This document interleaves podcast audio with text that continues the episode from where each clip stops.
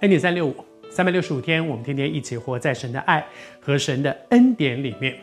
昨天和你分享说，我们对神的跟神的一个关系啊，从知道神到认识神，中间有一个很重要的部分叫做经历神。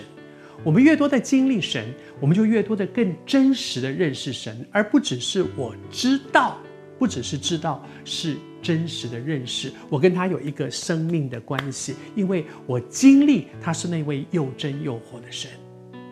其实今天的你我，我们都是这样，我们都在一个经历神、一个认识神的过程，所以我们真的彼此提醒，不要用我现在有限对神的认识，然后我就说神一定就是怎样，神不可能这样，神就是会那样。我我们华人有一个瞎子摸象，你记得吗？几个瞎子去摸大象，然后摸到了一条尾巴的说：“哦，大象像草绳。”摸到了一个耳朵，大象耳朵说：“哦，大片大象像一片螺，像一片一面螺。”摸到大象的腿的说：“，大象像一个柱子。”其实我们对神的认识就像瞎子，我怎么摸到一点点，我们就以为我已经认识大象。大象就像是个柱子嘛，其实那只是大象的腿而已。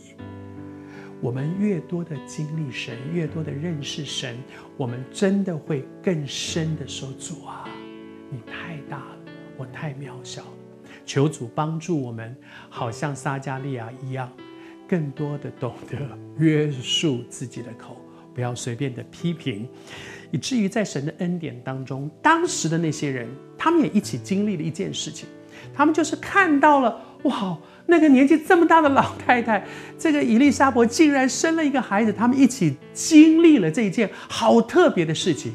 但是接下来呢，是当我们经历了这些之后，我们用什么态度来回应？圣经上是这样说：凡听见的人，他们就将这事放在心里。这是一个在乎的心，不是一个不在乎的心。哎呀，也是刚好碰巧碰巧了，不知道怎么回事。求主帮助我们，让我们对。属灵的事，对神的事，也包括对圣经的话，有一个在乎。读到了哪一段圣经，不要用我有限的对圣经的知识去说啊，这段是这样，那段是这样，这个人解错那个，不要太快就去批评。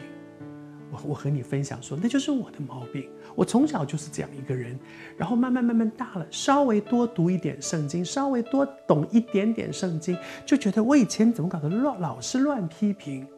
求主帮助我们，好像当时的人听见，听见了这个神奇妙的作为。